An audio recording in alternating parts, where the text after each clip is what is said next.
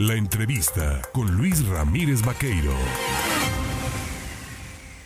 Son las 8 de la mañana con 23 minutos. Mire, para hablar de la detención precisamente del ex exfiscal Jorge Winkler Ortiz, hoy pues detenido, Jorge N. en el penal de Pacho Viejo.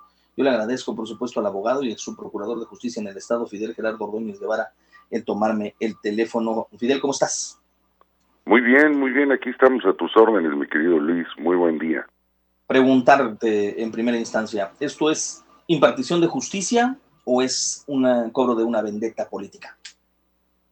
Creo que no es ni lo uno ni lo otro, perdóname por la expresión, pero bien. Pero finalmente, ¿a quién le funciona, a quién le sirve políticamente meter a la cárcel a Jorge Winker? Pues creo que a nadie. En primer lugar, creo que a nadie.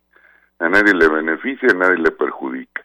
No es una detención con el ejercicio de del haber sido fiscal general, sino por haber cometido un delito en contra de un particular. O sea, no no está la hacienda pública en cuestión, no está diciéndose que se haya cometido pues una malversación de fondos, nada en lo absoluto, es un asunto de una violación hoy de un particular a otro particular que, bueno, fue fiscal general en el momento en que lo hizo, pero, pero el punto es lo funcional de esta acusación y de este proceso que pues no tiene nada que ver en lo jurídico, pero sí tiene mucho en el ámbito de la política como para justificar a la cuarta transformación de que están haciendo un trabajo que todos sabemos pues que no están haciendo. Entonces, es, es, es, es un procedimiento raro, vamos, en ese sentido. Resulta, bajo el argumento que me, me, das, eh, una especie de eh, mm, vaso eh, capitalizante, es decir, despresuriza la presión que tendría una dependencia como la Fiscalía General del Estado y genera cierta controversia sobre el trabajo desarrollado por la misma. Pero aquí lo que voy, a lo que voy es a lo siguiente, los últimos dos exfiscales generales del Estado han terminado en prisión. ¿Ante qué estamos? ¿Es una dependencia de la cual pues es como sacarse la rifa del tigre o ha sido muy mal conducida?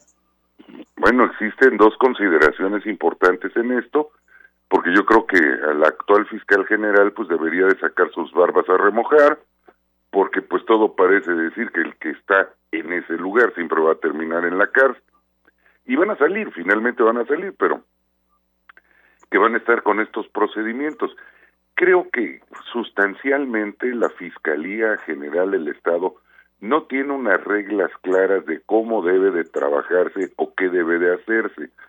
Y esa falta de autonomía, esa, esa, eh, se creó la Fiscalía para que tuviera autonomía, pero el primer fiscal obedeció al gobernador Duarte de Ochoa como si fuera necedad plena. El segundo fiscal fue increíblemente obediente del gobernador Yunes Linares, impresionante con todas las denuncias que presentó y todo un ejercicio de pulcritud moral que al día de hoy pues, todos los que procesaron ellos todos salieron libres de la cárcel. Entonces y, y el día de hoy la fiscalía pues ni regalada vaya. Hay, hay varias personas a las cuales les han dicho que si quisieran ser fiscales generales del estado pero ni sacada en el melate o en una rifa, en una cajita de, cereal de azúcar, porque realmente es una es un lugar demasiado, demasiado sucio, en, pero sucio de política, que se ha utilizado como persecución política, y entonces eso lo aleja de su fin de naturaleza política de procuración de justicia, que es un fin muy noble y que es algo que exige la ciudadanía veracruzana. Con tu respuesta me das parte a esta pregunta. ¿Cuál es el futuro de la Procuración de Justicia en Veracruz, mi querido Fidel? Profesionalizar y lo primero que debe profesionalizarse es que no se designe como, como fiscal general al amigo abogado o al, al, al pariente lejano o a una persona recomendada hay mucho jurista veracruzano que puede cumplir los requisitos bien claros para ser fiscal siempre y cuando el gobierno del Estado entienda que debe de mantenerse un ámbito inminentemente de autonomía en la Fiscalía. Entonces, bueno, pues la Fiscalía en esas condiciones, al día de hoy, pues sabemos que deja de ser, es un sueño utópico, perdón por el pleonasmo, pero es una eminente, inminente utopía el pensar en un fiscal autónomo, porque siempre van a seguir haciendo este sentido de persecuciones políticas, cajas chinas y pues justificaciones de decir si estamos trabajando cuando sabemos que los índices de Procuración de Justicia y Seguridad Pública de Veracruz pues nos ponen casi en el en el último número de un listado de todo el, de todo el país como un estado lleno de inseguridad y con falta de procuración de justicia.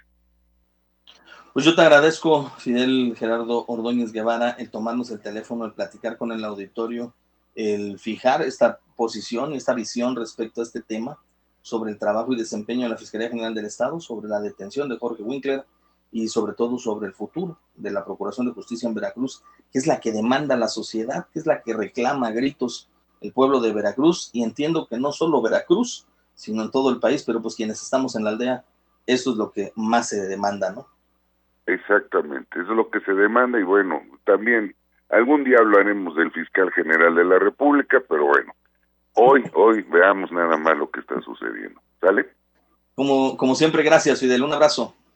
Fuerte abrazo, hermano, que estés bien, hasta luego. Gracias, ahí tiene usted la opinión del fiscal, de un ex procurador, ¿no? Un ex integrante de la Fiscalía General del Estado, cuando era todavía Procuraduría y había otros procedimientos y había otros manejos.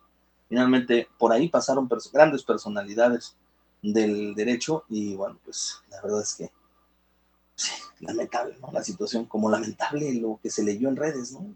Eh, este, asuntos ahí que, pues, de personajes en su momento fueron afectados, claro está, por eh, el actuar del, anterior fiscal, pero pues que, como dicen, pues calladitos se ven más bonitos, no debieron de haber emitido ningún comentario, creo yo, a punto de vista muy personal, pero son asuntos que pues miden el nivel y la estirpe política de los personajes, o sea, calladito, mejor, te ves más bonito, dice el campo.